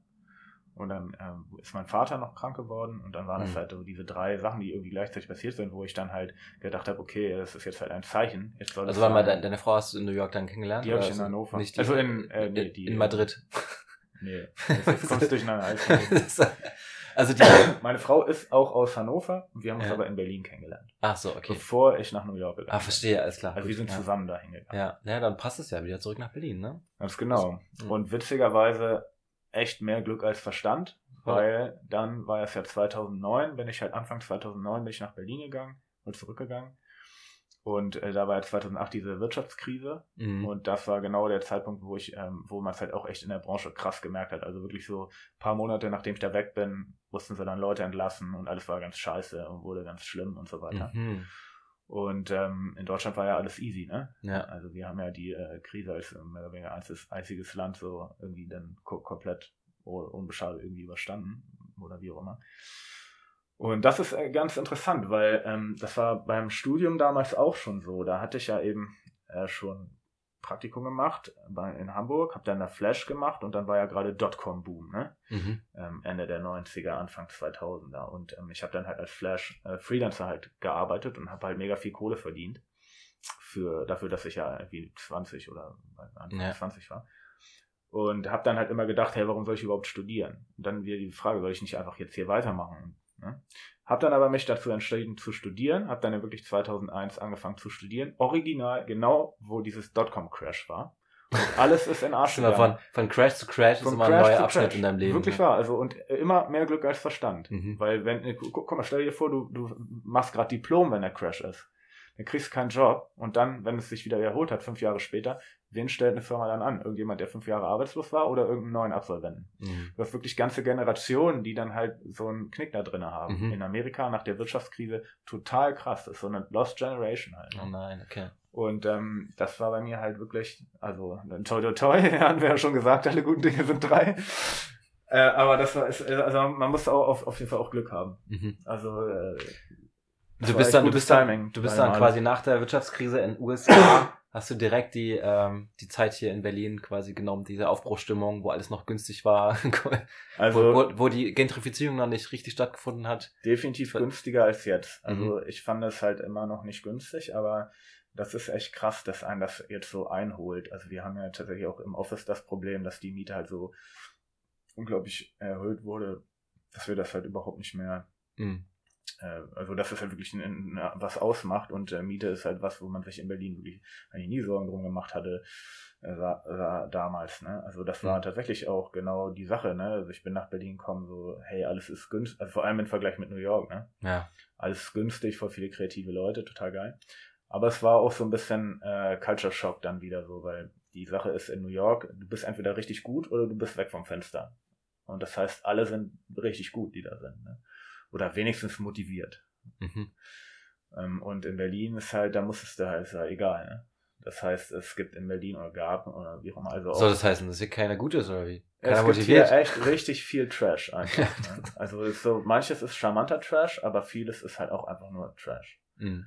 Und das fand ich schon irgendwie voll, also für mich war es wirklich so, hierher zu kommen, dann so echt wie so irgendwie 140 äh, auf der Autobahn in Rückwärtsgang einlegen. Du meinst mit den Projekten, die jetzt gekommen sind? Nein, einfach so mit der Mentalität. Also in New York ist halt wirklich so, erst schießen, dann fragen. Ne? Also so, hast einen neuen Job, alles klar, wir haben nicht genug Rechner, okay, scheißegal, wir bestellen 10 neue Rechner für 100.000 Euro, äh, Dollar, äh, vielleicht 50.000 Dollar. Okay. Egal, machen wir einfach. Ja. Denken wir nicht lange. Also kein Risiko, also doch volles Risiko volles gehen Risiko. und dann, ja, und hier und, ist, äh, hier ist es halt so, ja, oder auch beim, weißt du, wenn die Amis sind ja immer schon sehr höflich, aber halt auch sehr, sehr deutlich dann, wenn man halt das mal diese Sprache versteht, ne? Also wenn du einen mhm. Call hast mit Kunden oder so, die kommen halt zu Punkt, die sagen, worum es geht und das, und das ist es. Mhm. Das finde ich sehr sympathisch. Und in Deutschland ist halt so, ja, triffst dich mal auf einen Kaffee und dann hörst du nichts drei Wochen, dann triffst du dich nochmal auf einen Kaffee und dann, naja, wir schnacken nochmal und das äh, ist einfach super langsam im Vergleich. Ja. Ja, es hat einfach irgendwie so Unsicherheit vielleicht, ne? Und ähm, man merkt es ja auch in den ganzen Projekten an. Das ist gestalterisch vielleicht auch manchmal nicht so äh, experimentell ist wie ja. vielleicht in den Staaten. Und das ist halt wieder das Vertrauen. Und ich glaube, ja. das ist halt einfach auch so ein bisschen aufgrund der Größe der Szene so ein bisschen. Also ich glaube, in Amerika ist halt einfach, gibt es halt mehr Jobs auf jeden Fall in dem Bereich und es gibt halt aber auch mehr Studios. Und es ist halt ganz normal, dass man sich halt auch mal was traut. Mhm. Und dann halt, ja, der eine Job, gut, wenn er jetzt nicht so gut wird, ist vielleicht nicht so schlimm, der nächste kommt. Und in mhm. Deutschland ist halt einfach weniger, also einfach im Allgemeinen gesehen, also im Absolut gibt es einfach weniger Job, Jobs mhm. und das ist halt jeder einzige ist dann halt voll wichtig irgendwie, eher so, glaube ich. Mhm. Und dann äh, sind die Deutschen, glaube ich, von der Mentalität her auch einfach ängstlicher. Mhm. Also German Angst, sagt man ja. Ja, ja natürlich. Und, dann, und das, das ist ein bisschen schade, weil ich glaube auch, dass es halt äh, hier nicht so viele experimentelle Sachen gibt, wie dort vielleicht. Wobei ich es auch nicht beurteilen kann. Ne? Also es kann sich auch da sehr geändert haben. Mhm. Wie ist denn das eigentlich? Du hast dann in Berlin diese, diese neue Seesucht eröffnet. Ja. Und gibt es dann ähm, quasi auch in der Stilistik irgendwie Unterschiede zu Seesucht Hamburg? Weil Seesucht Hamburg ist wahrscheinlich immer sehr, sehr krass mit 3D. Ja. Also assoziiere ich einfach. Und wie habt ihr das dann geregelt? Also Hamburg ist ja bekannt geworden mit sehr experimentellen Projekten. Also diese immer noch sehr bekannten Konzert aus Dortmund-Filme mit dem Feuer und mit dem Blut. Also kennen sicherlich viele. Ähm, die waren ja auch komplett experimentell entstanden. Und ähm, das hat sich dann so ein bisschen relativiert, weil, so wie wir das halt gesagt hatten, Hamburg hat oder Seesucht hat sich dann halt weiterentwickelt, ist dann halt professioneller geworden, was ja auch gut ist, so der nächste Schritt. Ähm, aber mit diesen experimentellen Projekten machst du auch keine Kohle mit, ne? Das ist mhm. ja auch bedenken. Wenn du ein größeres Team hast, dann musst mhm. du natürlich auch entsprechend Umsatz machen, um die Leute alle zu bezahlen. Ja, ich weiß nicht, ich war damals, ich habe in Hamburg studiert und ich war mit meinem Studiengang irgendwie einmal ähm, bei Seesucht im Büro, mhm. wurden wir uns da ein bisschen rumgeführt mhm. und so. Und dann wurden wir auch in so einen Raum gesetzt, hier guckt euch mal alle unsere Spots an. Ja. Und dann haben sie auch erzählt, dass sie in Südafrika immer irgendwelche Drehs haben. Ja, genau. Also Live-Action-Drehs mit genau. Autos oder so. Ja, ja. Und es ist so heftig, so diese ganze Szene. Also was man da, über was man da alles nachdenken muss. Ja. Das ist, ist ja mega groß, einfach so ein Werbeprojekt. Ja, total, ja. Und ja, Genau, und ähm, wir hatten natürlich in Berlin schon ein bisschen so eine neue Chance, äh, weil wir natürlich ganz klein angefangen haben. Wir sind ja ähm, mit drei Leuten hier nur gestartet. Okay, aber du konntest quasi die Leute aussuchen und du konntest auch bestimmen, wo es sein soll. Ja, wir haben aus Hamburg Leute mitgebracht, die halt Bock hatten. Mhm. Ähm, äh, also zum Beispiel den Helge Kiel, der auch lange bei uns war, der jetzt bei Foam äh, Partner ist. Zeitgeist sich Foam, ne? Ja, kennen ja wahrscheinlich ja, viele deiner, deiner Fans. Musste ihn fragen, wie die ja. das differenzieren. Ich habe das noch nicht so richtig verstanden. Aber auf jeden Fall, ähm, der, der war da also wirklich auch sehr prägend mhm. ähm, äh, dabei. Und ähm, dann wir halt Producer. Und genau, und so hat es dann halt angefangen. Und dann hatten wir halt aber auch wieder mehr Glück als Verstand. Da hatten wir tatsächlich gleich am Anfang ein Projekt gemacht äh, für Bosch was ähm, jetzt vielleicht stilistisch nicht unbedingt das ist, was wir uns vorgestellt hatten. Ich glaube, es hat auch noch nie jemand gesehen. Aber es war halt finanziell dadurch, dass wir so klein waren, hat sich das halt sehr gelohnt, was halt super war, weil wir dann halt gleich im Prinzip das erste Jahr drin hatten, so mehr Super, oder weniger. ja. Und Mhm. ähm, ich weiß jetzt auch nicht, was gewesen wäre, wenn jetzt zum Beispiel wir hier irgendwie keine Projekte Mhm. ähm, hätten irgendwie akquirieren können. Ob dann nicht Seesucht nach einem halben Jahr auch gesagt hätte, ja, also diese Geschichte in Berlin, äh, weiß ich nicht, das kostet nur Geld, äh, das machen wir jetzt mal wieder zu. Mhm. Das hätte auch genauso gut passieren können. Hat ja aber funktioniert. Hat funktioniert, ja. Ja. Und, jetzt, also, und, und du warst dann von Anfang an direkt Kreativdirektor, ne? Director. Also genau, ich war jetzt halt der Geschäftsführer Kreation, sagt man ja in der Werbung immer so, ne? GF Kreation. mhm. Und der Plan war halt, dass ähm, von Hamburg äh, immer eher so das wirtschaftlich gesteuert wurde. Aber ähm, dadurch, dass wir eben diese beiden Standorte haben und die natürlich auch viel zu tun haben, war das dann so, dass ich davon halt auch sehr viel übernommen habe und, Mhm. und quasi den Standort also geleitet habe. Und ähm, das hatte ich, damit hatte ich halt überhaupt nicht gerechnet. Und da hatte ich auch, eigentlich wollte ich das auch nicht machen oder so, ne? Weil das war mir auch ein bisschen unheimlich. Aber das Gute daran war, dass ich natürlich, da wächst man dann halt auch rein und dann habe ich natürlich wahnsinnig viel gelernt auch. Und ähm, das, das war natürlich auch sehr spannend, ne? Aber Mhm. natürlich auch wahnsinnig stressig auf die Dauer, ne? Wenn du Mhm. halt immer diese Doppelung der Verantwortung hast, ne? Also ich finde es krass, dass du eigentlich so reingewachsen bist in die in diese Festanstellung, ne? Du hast ja, Ja. aus dem Studium direkt in New York da gearbeitet bei Psyop Ja. und dann wurdest du durch einen dummen Zufall irgendwie, hast du Seesucht mitgegründet Ja, in Berlin und du hast immer irgendwie so Firmen gehabt, wo du halt irgendwie eine gute Position hattest. Ja. Und ähm, ja, weil ich kenne das normalerweise so, dass halt viele meiner Freunde sind halt, was mache ich aus dem nach dem Studium? Ich hole mir erstmal eine Steuernummer, weil ich will irgendwo arbeiten und dann lässt sich irgendwo anstellen oder Ich, ich habe auch ähm, Freelance gemacht direkt nach dem Studium. Das Ah, haben wir ja, so ein okay. bisschen übersprungen da, das eine Jahr oder so. Ja. Also das ähm, direkt nach dem Diplom habe ich erstmal in Berlin Freelance gemacht. Ah, okay. Und ähm, fand aber immer eigentlich die ähm, Festanstellung deswegen besser, weil du halt dann Teil von einem Team bist und weil du das Projekt von Anfang an bis zum Ende betreust Mhm. und weil du halt viel mehr Einfluss hast auf äh, so ein Projekt. Ne? Wenn Mhm. du halt Freelancer bist, dann wirst du immer erst gerufen, wenn es halt brennt. Ja. Und vor allem natürlich, wenn du jetzt nach dem Studium halt auch noch kein Netzwerk hast, dann kriegst du natürlich auch keine geilen Jobs. Wobei ich ehrlich gesagt ähm, auch echt viel Glück hatte. Ich hatte da, der erste Freelance-Job, den ich gemacht hatte, war äh, zusammen oder für oder ja mit Matt Pike von Universal Everything Mhm. damals. Und das war natürlich gleich ganz geil. Für den oder mit denen habe ich dann viel gemacht. Also in England. Und in Berlin hatte ich ähm, irgendwie zwei Jobs, da, weil hier war, hier gab's ja, gab, wir Gab hatten ja nicht so viel, wir, ne? Wir hatten ja nichts. Wir hatten ja nichts. ja, und ihr habt ja auch so eine Ära geprägt dann mit der Seesucht Berlin. Also es war so meine Anfangszeit nach dem Studium. Ähm, habt ihr sehr viel gerockt. Also ihr habt so MTV-Idents gemacht Ja. und äh, so ein moderat Musikvideo Genau. und verschiedene Werbekampagnen, die ich auch ganz cool fand. Und ihr habt auch immer mehr so ein bisschen Charakterkram gemacht. Ja. Und äh, ja, hast du da die Leute quasi zusammengesucht und gesagt, okay, wir machen jetzt unser Alleinstellungsmerkmal und suchen jetzt ein paar Character-Based Jobs raus? Oder wie läuft das? Also ich war natürlich schon sehr ähm, idealistisch da am Anfang. Man muss natürlich auch sagen, bei Psyop, in der Zeit, die ich da war, da, da war man natürlich wirklich verwöhnt. Ne? Also die ganzen, ähm, die haben ja nur geile Jobs gehabt. So Ja. Also es stimmt nicht, aber halt wirklich echt, echt, echt interessante Sachen. Also auch vor allem zu dem Zeitpunkt gab es halt auch noch sehr viele interessante Sachen, weil halt alles noch so neu war irgendwie. Mhm. Und ähm, dann war ich natürlich schon auch so von dem Angebot der Jobs ein bisschen enttäuscht, was dann in Deutschland so gab. Und ähm, ich habe aber immer schon versucht, wirklich sehr darauf zu achten, dass es halt, dass, man, dass es dann halt auch geil wird. Das war halt immer so meine Motivation natürlich auch. Und ein paar Sachen kamen dann halt warum, die halt geil waren. Ne? Also Also man kann halt Die- immer die- nicht, nicht alle Projekte zeigen, ne? Es gibt wahrscheinlich auch ein paar ungeile Projekte, was ja immer so ist. Wie, wie gesagt, gleich das erste ist jetzt, äh, was weiß ich, ungeil, weiß ich nicht, aber es ist halt, ähm, es, ich finde, man muss es halt eher so sehen, wie, äh, sag ich mal, so ein Tool, weißt du? Also ein Projekt ist halt weniger halt für sich stehend, sondern es ist halt, gibt verschiedene As Aspekte, unter denen man das betrachten kann. Ne? Es gibt ein Projekt, das ist halt mega geil, gestalterisch, macht aber überhaupt kein Geld vielleicht, ja. Ja.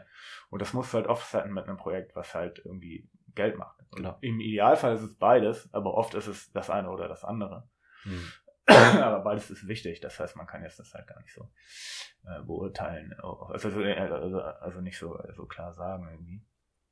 Und ähm, äh, genau, und äh, ja, die Leute ausgesucht, sag mal so, hat sich so ergeben, also wir haben äh, das immer so gemacht, dass wir halt immer auch natürlich Praktikanten hatten und die dann halt gut gepasst haben, die sind dann halt geblieben und haben sich mit uns zusammen entwickelt und da Mhm. hatten wir dann halt auch so immer so Generationen von Leuten, sag ich mal so, das ist natürlich auch ganz interessant. Ne? Das ist auch eine Sache, wo ich ähm, hatten ja schon Helge drüber gesprochen, dass der jetzt halt da bei Foam ist, wo ich halt schon ein bisschen stolz drauf bin, glaube ich, kann man sagen. Oder was ich halt einen sehr schönen Gedanken finde, ist, dass die Leute dann halt weitergehen und vielleicht so ein bisschen von so einem Ansatz, wie man mit Gestaltung umgeht, auch vielleicht so ein bisschen mitnehmen. Mhm. Und ich habe schon das Gefühl, dass sich jetzt in der Zeit, in den letzten zehn Jahren, auch vor allem in Berlin, halt so eine ganze Szene gebildet hat mit äh, ganz vielen Studios, die Sachen machen, einzelne Leute, die Sachen machen. Und ähm, das finde ich ja total schön, so, wenn man vielleicht so ein bisschen Anteil daran gehabt hat.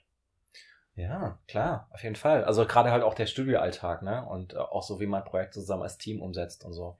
Ja. Also ich wurde auch einmal ähm, eingeladen, das war, oder mehrmals, zum Glück auch mehrmals, äh, bei so Projekten und äh, es war immer echt eine herzliche Atmosphäre bei euch. Also es war immer untereinander hatte jeder irgendwie, jeder war so ein Spezial-Nerd für irgendwas. Und ich ja. fand's krass, weil ich damals ja zum Beispiel nicht so richtig viel 3D gemacht hatte. Ja. Und dann hat mir plötzlich äh, David äh, äh, Weidemann ja. so ein irgendwas gebastelt, so ein Setup in Cinema 4D, wie ich einfach nur, ich musste nur an Reglern ziehen. Ja. Und schon hat sich irgendwie die Frisur verändert oder irgendwas. Und das war so, wow, danke, das hätte ich nie alleine hingekriegt. Ja. Deswegen ist es immer cool, wenn man halt so jemand neben sich sitzen hat. Ja, und das hast du halt als Freelancer alleine nicht. Ja, also genau. das, deswegen ist es halt echt super. Und ja, wie du schon sagst, da gibt's ja auch diesen extra äh, Weg. Ja, Olli, ja. Äh, Olli, der, der jetzt auch mega abgeht ja, gerade. Ja, ja. Und äh, es gibt ja so mehrere Köpfe, die da. Stimmt, das ist ganz interessant. Ähm, Olli ist natürlich so ein bisschen die nächste Generation, so, ne? Der hat halt dieses ganze Social Media Game halt total on point, ne? Da bin ich ja so ein bisschen ambivalent, was das angeht. Vielleicht naja, da kommen wir gleich mal auf deine ganzen Facefilter zu sprechen. Was ist denn da los eigentlich? Ja, ja, ja. ja. Das, ist irgendwie so ein Nebenprojekt, oder? Das ist irgendwie so. ja, das hat sich so ergeben. Also ich mache jetzt halt ganz viel so. Auf Instagram gibt's ja immer diese Sachen, wo man dann so äh, Hasenohren hat und so ein Quatsch, wenn man da halt da reinguckt. und dann haben die jetzt halt äh, vor, sag ich mal, ein, zwei Jahren so ein Tool ähm, gemacht, wo man dann halt auch selber solche Dinger bauen kann. Und ich bin da so ein bisschen drüber gestolpert, weil tatsächlich ein ehemaliger Kollege von Psyop, der ist jetzt halt bei Facebook und der hat mir geschrieben, ey Marte, guck dir das mal an hier, wir haben hier diese Beta-Version von diesem Ding, irgendwie vielleicht ist das ja cool. Und dann habe ich mir das angeguckt und das war halt, oder ist immer noch wahnsinnig ähm, reduziert. Also Spark AR heißt es. Früher hieß es mal AR Studio. Und ähm, das hat Facebook gekauft von so einer ungarischen Firma, also beziehungsweise die haben so eine ungarische Firma aufgekauft, die dieses Tool entwickelt hatten, auf, als Antwort auf diese Snapchat Lenses nennen die das, ja. Also diese ganzen Face Extension Geschichten kommen ja eigentlich von Snapchat, die haben sich das halt, mhm. oder die haben das als erste so gemacht. Lange Rede, kurzer Sinn, habe ich damit angefangen und fand es furchtbar, weil es halt überhaupt, es ging halt gar nichts darin, es hat super reduziert aber das hat mich dann natürlich total erinnert an damals die Zeit in der Demoszene, wo die Computer noch gar nichts konnten und wo man halt quasi ist wie so ein Game, ja. Du hast so eine Herausforderung und sagst so, okay, dieses Ding, das kann eigentlich nichts. Wie kriege ich das jetzt dazu, diese geile Sachen zu machen? Und es ist wie so ein Puzzlespiel, ja. Mhm. Und das fand ich halt, dann hat mich das total angefixt und hat mich auch ein bisschen erinnert an Flash weil du halt ähm, so ein so ein Tool hast, wo ein Einzelner so alles so machen kann. Ne? Weil also, wenn du halt so große Produktionen hast, ist natürlich, genau wie du sagst, mit diesen Spezialisten, das ist, ist natürlich alles immer sehr behäbig auch, ne? Wenn du halt für jeden einzelnen Schritt irgendwie mit drei Leuten reden musst. Und so, und da machst du, machst du einfach alles selber. Ne? Und du, und es ist halt alles irgendwie neu und ähm, du kannst halt wieder Sachen so erfinden, ne? Und kannst halt wirklich über so Sachen stolpern, wo du sagst, Alter, wie geil ist das denn, ey? Da hätte ich ja nie gedacht, dass das damit geht. Mhm. Und ähm, dann hat mich das halt total gefesselt und dann seit irgendwie, weiß ich nicht, zwei Jahren mache ich halt äh, wirklich ganz viel damit. Und ähm, witzigerweise war das natürlich dann halt irgendwie letztes Jahr halt auch so ein komplett ähm, gesellschaftlicher Hype wirklich, ja, was halt total abgefahren ist, ne? Weil ich ähm, komme ja dann von dieser eher so bisschen nerdigen äh, Seite, so wie kriege ich dazu, dieses Tool dazu, irgendwelchen geilen Bilder zu machen, irgendwelche geilen Animationen abzuspielen oder irgendwie, wie auch immer. Und ähm, dann gab es halt auf Instagram aber ja ganz viele diese ganzen Fashion Ladies, so, ne? Irgendwelche, äh, irgendwie Influencer und sonst wie, die halt das halt äh, übernommen haben. und dann gab es halt so eine Phase, wo alle Leute, die diese, diese Filter da halt gemacht hatten, plötzlich so voll krass abgegangen sind und hunderttausende von Followern da irgendwie gekriegt haben. Und dann äh, war halt wirklich da, äh, gab es ja zum Beispiel die äh, Johanna äh, äh, Janowski, die halt diesen Beauty 3000 Filter gemacht hat, wo man dieses Shiny Face dann kriegt. Mhm. Technisch komplett, äh, also drei Klicks, ne? Aber darum geht's halt nicht, sondern es ist halt diese kulturelle Relevanz, die das hat. Das hat halt einfach so einen Zeitgeist getroffen.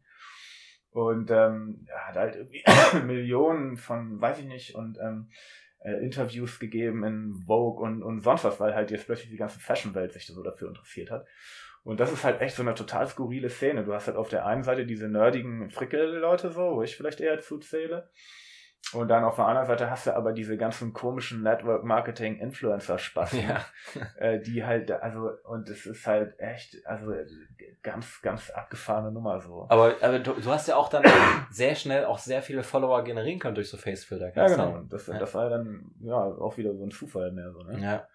Ähm, und ähm, ja, mir macht das aber total Spaß und ich glaube schon auch, dass das halt als Technologie ähm, wahnsinnig viel Potenzial hat. Mhm. Also wenn man sich jetzt halt Augmented Reality anguckt und sich mal anguckt, auch wer, welche Player in dem Bereich halt ähm, investieren, Mhm. dann siehst du ja alle großen Firmen, ja, Google, ähm, Apple, Facebook, investieren massiv in dem Bereich. So, insofern, ähm, wenn die das nicht so einschätzen würden, dass sich das lohnt, dann würden sie da nicht diese ganzen äh, Tools bauen, ne? Ja, ja. Weil es ist halt so, jetzt haben wir so eine Inkarnation der Technologie, wo du halt irgendwie so, äh, Bunny Ears äh, machen kannst, aber äh, äh, Augmented Reality ist potenziell das nächste Paradigma mit dem Datenraum zu interagieren. Also es ist quasi das nächste Internet oder das nächste Mobile. Mhm. Und ähm, j- jetzt ist es halt wie so ein wie so ein Spiel oder so, ja, was man damit macht. Aber das Potenzial darin ist unfassbar riesig. Was, was, gibt es da so Ideen, die du dir jetzt ähm, da äh, quasi, wie du das noch ausbauen könntest, dieses Facefilter-Prinzip? Ja, das Ding ist halt, ich würde es halt, wie gesagt, gar nicht so aus dieser Perspektive betrachten, Facefilter, weil das ist definitiv so ein Hype. Das Ja, ist halt okay, so ein mhm. Fad und irgendwie nächstes Jahr interessiert das keinen mehr. Okay, also du gehst von der, von der Obergrenze so Augmented Reality ran. Ja, und- genau, okay. richtig. Und das ist halt quasi ein Schritt dahin. Und ich, was ich halt spannend finde, ist halt das quasi zu benutzen als Experimentierfeld, um halt hoffentlich oder vielleicht ähm, auf Methoden, Interaktionen oder Ansätze zu stoßen, die dann halt äh, im nächsten Schritt relevant werden können. Ja, Mhm. weil es geht ja wirklich darum, im Moment hast du natürlich diese Einschränkung äh, mit dem Handy, ne? Keiner hält sich den ganzen Tag das Handy vom Kopf. Also ich meine, die glotzen. Na doch, ganze- ja gut, du, Ja. glotzt aufs Handy, aber für AR musst du ja dann da das so hochhalten und dann da reingucken. Mhm. Aber offensichtlich ist natürlich, äh, dass es halt irgendwann Brillen geben wird, die das halt integrieren. Ich habe heute früh gelesen, dass es, glaube ich, von Ghostbusters jetzt so ein neues Augmented Reality Ding gibt, wo man eine Brille auf hat ja, und dann mit irgendwie so einem Handarmband Ja. irgendwas abschießen kann, so Gespenster Genau. wahrscheinlich oder so. und ähm, wenn das halt ähm, so kommen wird, dann ähm, ja, Ist alles vorbei. es ist halt tatsächlich alles vorbei. Also Ja. du musst dir vorstellen, wir leben ja im Moment ähm, wirklich massiv im, in, interaktiven Bereich. Jeder, wie wir es gesagt haben, benutzt sein Handy. mhm. Und die Metaphern, die für diese Interaktion benutzt werden, sind aber eigentlich ewig alt. Das geht alles zurück auf dieses Douglas Engelbart, äh, was er gemacht hat in den 50er, 60er Jahren. Und es ist halt alles diese sogenannte Desktop-Metapher. Ja, also im Prinzip, ähm, du nimmst dir halt einen Schreibtisch und da hast du halt Folders, äh, da hast du Files, also Papier, da hast du einen Papierkorb. Mhm. Und das überträgst du in die digitale Welt als diese Icons. Und ähm, das hast du im Prinzip auf dem Handy auch noch. Ja, also die, das Icon für, weiß ich nicht, iCloud Files ist genau das gleiche wie vor 40 Jahren. Das Mhm. ist immer noch der gleiche Ansatz. Und wenn du jetzt halt AR denkst, dann musst du halt diese gesamte Interaktion neu denken. Du musst den gesamten Ansatz neu denken, beziehungsweise du kannst das halt neu denken. Und da wird es halt andere Metaphern geben, die dann halt funktionieren. Und das finde ich halt total spannend. Also wie kann man halt diese neue Welt denken? Und, und das ist das, was ich daran letztendlich geil finde. Und wenn man halt nebenbei dann halt irgendwie ein paar Follower nimmt, warum nicht? Ja, das, ähm, das ist eine, eine super Zukunftsperspektive für deine eigenen Arbeiten. Und ja, ich glaube, jetzt kann man langsam mal die Bombe platzen lassen. ähm, du hast vorhin gesagt, Sehnsucht ist Geschichte für dich. Naja, das, also ich habe jetzt halt nach zehn Jahren der Kreativdirektor bei Seesucht halt, ähm, haben wir uns, ja, oder habe ich mich dafür entschlossen, dass es jetzt Zeit ist, mal mh, was anderes zu machen. Mhm. Ja, weil ich halt jetzt zehn Jahre lang irgendwie zum gleichen Office gefahren bin und dann wird man irgendwann bekloppt. Und ähm, deswegen habe ich jetzt halt, ähm, genau, also quasi aufgehört, da jeden Tag hinzufahren. Also ich bin da. Du kannst schon mal beim Namen nennen, du bist jetzt da raus. ich Komm bin da raus. naja, ich meine, ich bin noch Partner, ne? Okay, okay. Mhm. Ähm, aber ich bin halt definitiv aus dem operativen Geschäft oder so raus und ähm, genau, werde mich jetzt halt Bist jetzt arbeitslos.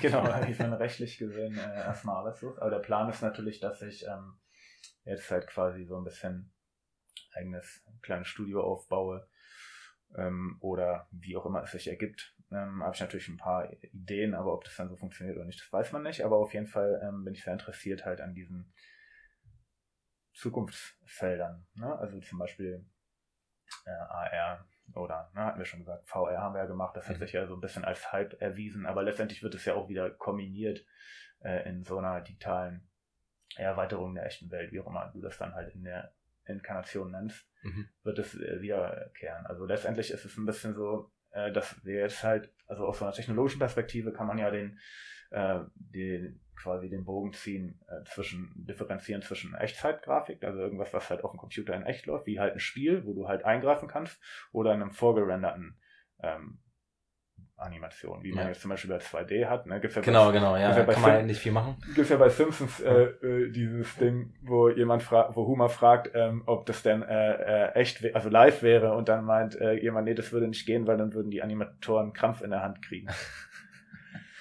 Sehr schön. und jetzt ist halt ganz klar abzusehen, äh, dass halt alles Richtung Echtzeit tendiert. Mhm. Und ähm, das ist halt das, was ich halt spannend finde oder aber auch schon immer fand. Ähm, das ist halt so ein bisschen so der nächste Schritt und in dem Bereich halt mich zu bewegen. Das ist halt, äh, das ist halt die Idee, die ich jetzt machen will. Und halt auch auf jeden Fall erstmal so ein bisschen zu chillen, sag ich mal so. Ähm, und halt wieder so einen kleinen Perspektive zu finden. Äh, weil wenn man halt dann so lange halt immer auf der gleichen Stelle und dann halt immer in den Projekten drin ist und halt sehr tief immer in den Sachen drin ist, kriegt man halt nicht so einen Überblick, vielleicht könnte man sagen inspiriert. Äh, witzigerweise hat mich da ein Freund von mir, der halt in der Schweiz arbeitet und der hatte jetzt äh, kürzlich eine Zwischenrente gemacht, hat er das genannt. Äh, mhm. Äh, und der meinte, das ist da total üblich. Also quasi so ein Sabbatical, ne? Ah, okay. Und ähm, um halt genau also du, ich mache ganz schön viele Zwischenrenten, wenn es danach geht. ja, wobei. Als Freelancer ist man ja öfters mal raus. Ja, aber das ist ja was anderes. Also es geht ja, ja halt nicht darum, also es, ähm, klar, ich hätte natürlich jetzt auch sagen können, ähm, ich mache mal irgendwie drei Monate Pause. Mhm. Aber wenn du halt irgendwie dann drei Monate raus bist und dann weißt du gleich schon, ich gehe wieder das gleiche Ding rein, mhm. ähm, dann macht das halt keinen großen Unterschied. Das ist halt dann wie ein langer Urlaub. Aber ich meine, klar, mhm. das ist schon auch cool, aber.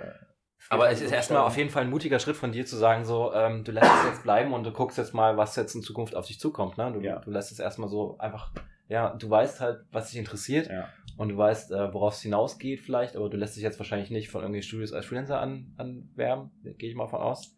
Ja. Weil du bist eher so ein Typ, so, der selber macht, der selber ein Studio gründet und ja. selber irgendwie ähm, auf irgendwelchen Galleries was präsentieren wird und so. Und deswegen. Muss man natürlich gucken, das weiß ich jetzt natürlich nicht. Ne? Also ich meine, aber. Ich habe auf deiner Webseite gesehen, du warst auch in Prag neulich und du bist auch bald wieder in Amsterdam. Nee, das so. habe also, ich abgesagt. Ach so, okay. Ja, ja das habe ich, das war auch eine ganz schwere Entscheidung, aber ich habe halt gerade im Moment auch so das Gefühl, äh, was soll ich den Leuten erzählen? Irgendwie, das ist ganz komisch. Also das ist ja dieses Dunning-Kruger-Effekt, heißt das, glaube ich, ja. Wo jedenfalls, je mehr man weiß, desto mehr weiß man, was man nicht weiß und desto weniger das wusste man dann da irgendwie nicht. Ja, das stimmt. Ja. Also, aber ja. Wir haben jetzt überhaupt nicht über Marsh gesprochen, ne? Nee, genau, was ist denn mit Forsimano eigentlich? Das ist ja schon ewig nicht mehr gewesen. Ja. ich, ich krieg ständig Anfragen, weil ich hatte nach Forsimano schon wir Loop to Loop gemacht, ja, so ein genau. bisschen was organisiert. Ja. Und äh, jetzt ist es auch wieder vorbei ah, und ja. irgendwie kriege ich ständig Anfragen, was denn mit Loop to Loop ist. Ah, Oder ah, ja. äh, wir vermissen irgendwie einen Meeting Point hier in Berlin ah, für Motion Designer und so. Gibt es da wieder eine Neuauflage? Erstmal nicht geplant. Aber ich habe auch so das Gefühl gehabt, eigentlich, dass, dass es halt nicht, dass dieser Bedarf nicht mehr so da ist. Das ist natürlich ganz interessant, dass du das jetzt halt so. Nee, also ich habe schon genau das Gegenteil eigentlich so, so gefühlt. Aber ja. Ja. Ich habe aber auch. Äh, ist ja auch Zeit für die jüngere Generation, ne? Wir, haben, wir sind jetzt Puppies. Ich finde aber auch, ähm, Motion Design hat sich so ein bisschen überlebt, ist halt so mein Eindruck. Also ich fand Motion Design, als es halt aufkam, halt immer super geil spannend. Das war halt das neue Ding, so ein New Kid on the Block irgendwie. Und alle fanden es geil und keiner konnte es, aber alle wollten es. Und jetzt ist halt so irgendwie, oh, wir haben keine Kohle, dann machen wir Motion Design. Mhm. Und das ist natürlich nicht, wo du sein willst. Ne? Deswegen ähm, ist es halt auch total naheliegend für mich, wenn ich jetzt halt schon mh, hm, so mehr oder weniger durch Zufall halt so viel Zeit in dieses AR investiert habe, dass ich mich dahin orientiere, weil das ist halt das, was halt alle gerade interessiert. Ja, verstehe, klar. Das ist der, das spannende neue Feld, was dir jetzt irgendwie Spaß macht. Ja. Total normal, klar. Ja. Ja, danke, Martha. Darf ja, ich noch gerne. eine ganz persönliche Frage stellen? Ja. Du heißt nicht Martha, oder? Nee, Jan Matthias eigentlich. Ah. Wusstest du gar nicht? Ich, doch, ich ne? glaube irgendwas, doch, ich, ich dachte irgendwas mit Matthias, aber Jan ja. Matthias wusste nicht. Also Martha heißt ich deswegen, weil ich im Kunstunterricht mal, sollten wir unseren Namen malen und ich war Matthias, also Matze und dann hab, aber habe ich das M und das A und das T gemalt und habe dann gesehen, oh, das Blatt ist zu Ende. Das zwei Buchstaben passen nicht mehr drauf. Okay. Und dann konnte ich entweder Matz schreiben oder Mate. Und dann habe ich halt Mate geschrieben. Und dann hat halt, das ist irgendwie hängen geblieben, weil die Leute irgendwie, meine Klassenkameraden haben das gesehen und haben dann irgendwie angefangen, mich Mate zu nennen. Ach. Auch weil damals gab es ja auf, ich glaube, Viva, diese Sendung äh, mit Mate Garlic, diesem DJ. Mm. Und ähm, ja, irgendwie ist das dann äh, hängen geblieben. So wie wir das halt mit Spitznamen halt so. Ja, und dann, dann kam halt äh, Club Mate raus. Club Mate habe ich eine richtig geile Anekdote. Ich weiß nicht, ob du die mit reinnehmen willst. Also pass ja. auf. Ich bin früher immer äh, ab und zu getr getrampt. Ja. Und habe dann einmal, wollte ich von Bremen nach Hamburg äh, trampen. Und äh, stand an einer Autobahn und äh, keiner ist angehalten. Ne? Und dann fuhr ein Auto halt auf der Tanke, ich stand an der Tanke, fuhr auf die Tanke rauf, ich habe gesehen, fuhr durch, hat nicht getankt, fuhr weiter, hält so an. Ich denke ja, das ist strange. Okay, steigt er ein, so langhaariger Hippie so, ne? Er so, ja, ich guck ab und zu mal, ob es halt Leute gibt, die halt irgendwie mitgenommen werden mhm. an Tanken, weil ich früher auch immer getrampt bin. Mhm. Ich so, ja, voll geil so, ne? So, dann hat er halt original irgendwie erstmal schön gekifft, hat mir einen Joint angeboten, so beim Autofahren und so, und wir sind halt so, äh, haben uns unterhalten, er, erzählt, er hat erzählt, er ist beim KGB Getränke ähm, Großhandel in Hamburg und hat mir dann original von sich aus, ohne dass ich ihm irgendwas mit Mate irgendwie erzählt hätte, hat mir erzählt, dass Mate eigentlich aus Bayern kommt, halt. Es ist halt da so ein Altherrengetränk gewesen und dass ähm, die halt dieser KGB das halt in Hamburg importiert hätten und da halt dann zu so einem Clubgetränk gemacht haben und dass er derjenige gewesen ist, der halt die erste Kiste Clubmate äh, von dieser bayerischen Brauerei Ach. In, nach Hamburg gefahren hat. Ach krass. Okay. Äh, und zum Probieren so. Aha. Und ähm, ja, insofern habe ich quasi den. Du hast den Mate. Mr. Äh, Mr. Clubmate ja, kennengelernt. Geil. Krass. Ja, danke, Mate. Ja, sehr ja. gern. Du hast die ganze Zeit gehustet. Ich hoffe, du hast nicht den Virus in dir. Nee, ich glaube nicht. Gut, alles klar.